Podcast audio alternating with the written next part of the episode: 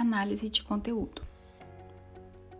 Conforme mencionado na sessão passada, a análise de conteúdo é uma técnica que pode ser utilizada sobre os dados qualitativos para estruturar informações, analisá-las e gerar resultados que podem ser apresentados e interpretados por meio das ferramentas vistas na sessão anterior. Conforme o Manual de Auditoria Operacional do TCU, análise de conteúdo é técnica qualitativa de análise sistemática de informação textual organizada de forma padronizada que permite realizar interferência sobre o seu conteúdo.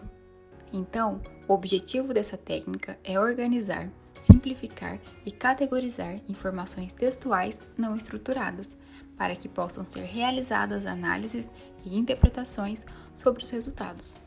É uma técnica muito utilizada em auditorias operacionais para analisar dados de entrevistas, grupos focais, pesquisas com questões abertas e documentos. Geralmente, a técnica é aplicada quando há uma multiplicidade de fontes de material, como diversos extratos de entrevistas. Porém, também podem ser utilizadas quando se quer analisar a relação existente entre dois ou mais pontos de um mesmo documento, como um relatório de política pública. Embora existam diversas formas de análise de conteúdo, neste curso abordaremos a análise de categorias, uma vez que é uma modalidade que torna possível realizar análises quantitativas sobre o material coletado, conforme mencionamos antes. De forma resumida, os passos a serem seguidos na realização de análise de documentos são os seguintes: definir e preparar os materiais a serem analisados. Devemos primeiro definir os materiais a serem analisados, considerando os objetivos que queremos alcançar com a aplicação da técnica e os tipos de materiais disponíveis.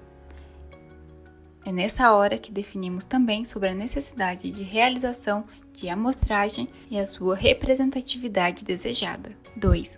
Definir as unidades de análise ou unidades de registro. Devemos definir as unidades de análise e as unidades de contexto.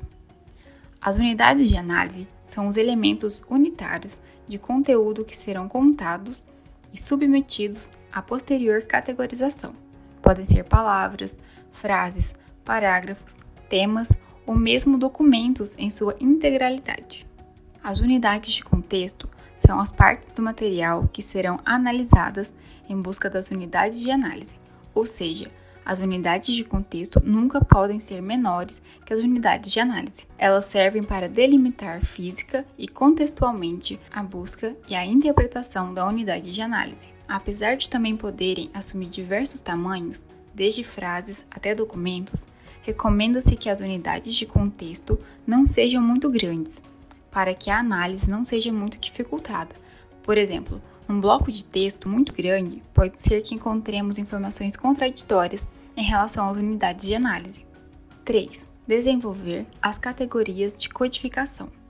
O desenvolvimento das categorias de codificação é o coração da análise de conteúdo. As categorias são a estrutura definida para o agrupamento das unidades de análise. Para que sejam adequadas, elas devem ser exaustivas, todos os itens relevantes devem se encaixar em pelo menos uma categoria. Manualmente excludentes.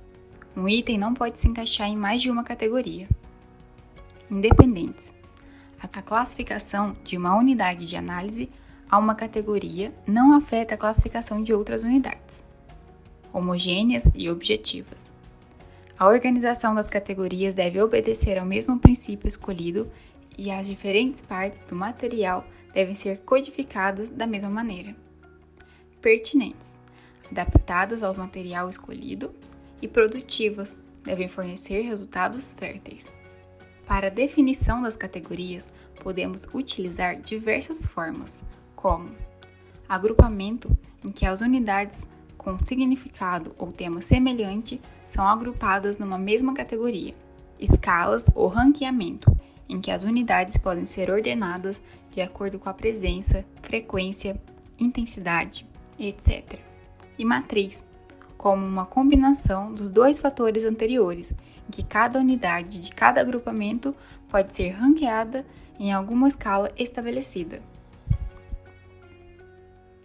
Para a quantificação das categorias, ou seja, Para estabelecermos as regras de enumeração aplicadas sobre cada unidade de análise, também dispomos de diversas possibilidades, como presença ou ausência, frequência, quantas vezes cada unidade de análise aparece no texto, frequência ponderada, se um elemento tem mais importância que outro, intensidade, tom de voz, tipos de palavras usadas, direção, favorável, neutra, desfavorável, ordem de aparição no texto, espaço, tamanho do texto destinado à unidade de análise e co-ocorrência de duas ou mais unidades de análise. É nessa etapa de desenvolvimento das categorias que também devem ser elaboradas as instruções para os codificadores. Afinal, muitas vezes a técnica tem de ser empregada com o auxílio de outras pessoas, a depender da quantidade de material a ser analisada.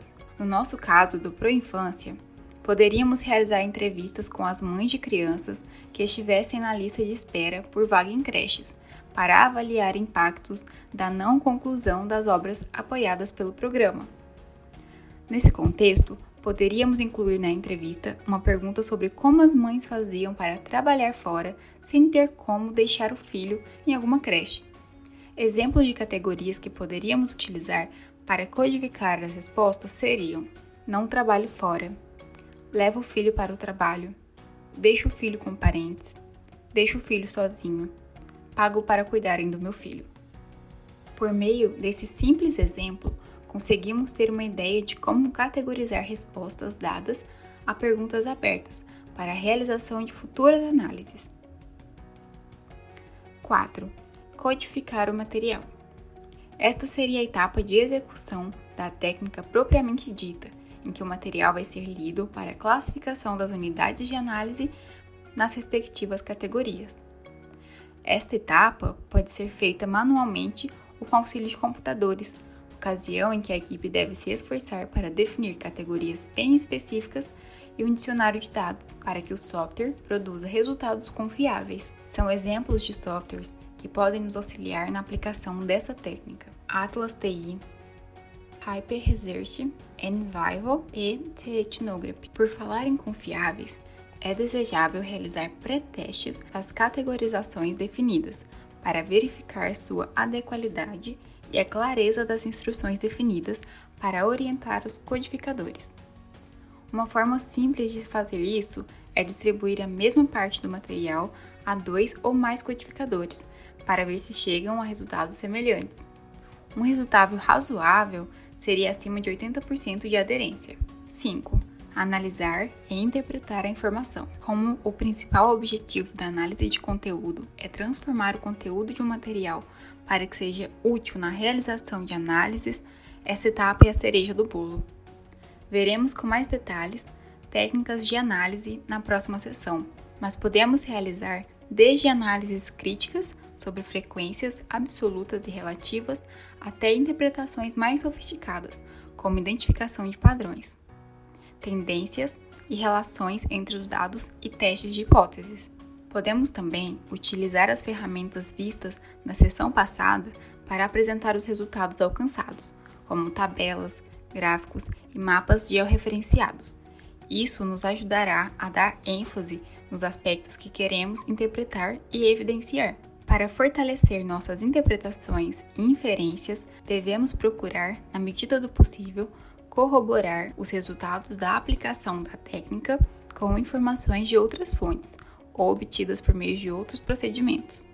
Ao fim, devemos elaborar um relatório com a aplicação da técnica, contendo no mínimo a estrutura de um bom papel de trabalho, informações preliminares, introdução, objetivo da técnica, metodologia adotada e resultados, conclusões e comentários. Em relação à metodologia, devemos especificar e descrever pontos como plano amostral, unidades de análise, unidades de contexto, instruções de codificação, resultado dos testes de confiabilidade, procedimentos para análise dos dados, significância estatística dos resultados e eventuais procedimentos para validação dos resultados. E assim, vimos resumidamente como executar a técnica análise de conteúdo para estruturar e sistematizar informações, para que seja possível utilizar ferramentas de apresentação adequadas e análises consistentes sobre os dados qualitativos obtidos pela equipe. Na sessão a seguir, veremos algumas técnicas para analisar todos os dados que colhermos durante a nossa auditoria.